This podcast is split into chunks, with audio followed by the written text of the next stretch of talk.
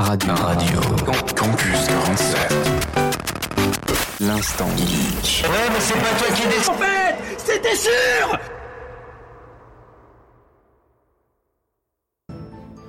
Hello les petits geeks, c'est Gwen et aujourd'hui je vais vous parler d'un jeu qui m'a beaucoup intéressé ces temps-ci et ce jeu c'est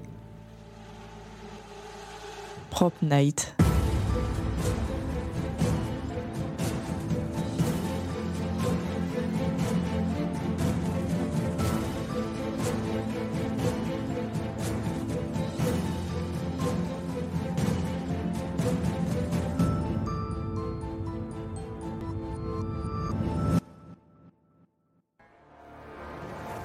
Prop Night est un jeu multijoueur asymétrique à 4 contre 1, développé par Fantastic. Il s'agit d'un mélange de jeux de survie et d'horreur, dans le style du chat et de la souris, que vous connaissez et aimez, et de mécanismes de chasse aux accessoires basés sur le physique. Pour faire plus facile, c'est un mélange de Dead by Daylight et de Prop Hunt du style Garry's Mod. Donc en gros, Dead by Daylight est un jeu de survie avec le même principe que Prop Night, avec un tueur qui cherche les survivants, avec le même système que la réparation des générateurs et l'ouverture des portes. Tandis que le Prop Hunt consiste à se transformer en objet afin d'échapper à un tueur.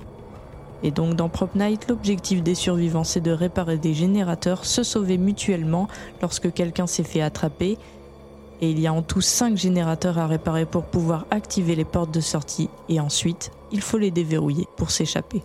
Chaque action, que ce soit faire les générateurs ou sauver quelqu'un, rapporte des pièces et aussi du temps supplémentaire qui peut nous aider par la suite lorsque le tueur campe trop près des générateurs.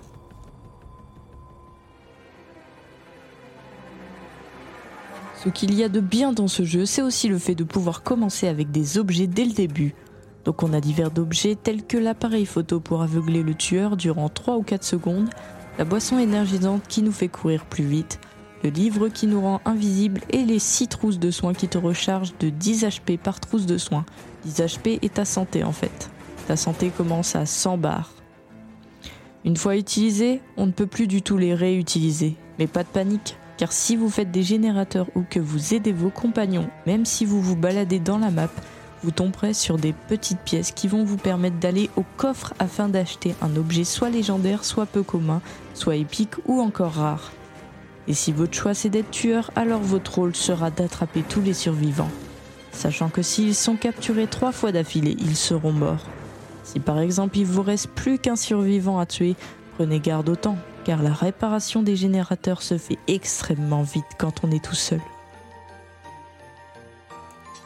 Pas de panique, car les tueurs sont quand même assez avantagés avec leurs avantages, car chaque tueur ont des capacités différentes.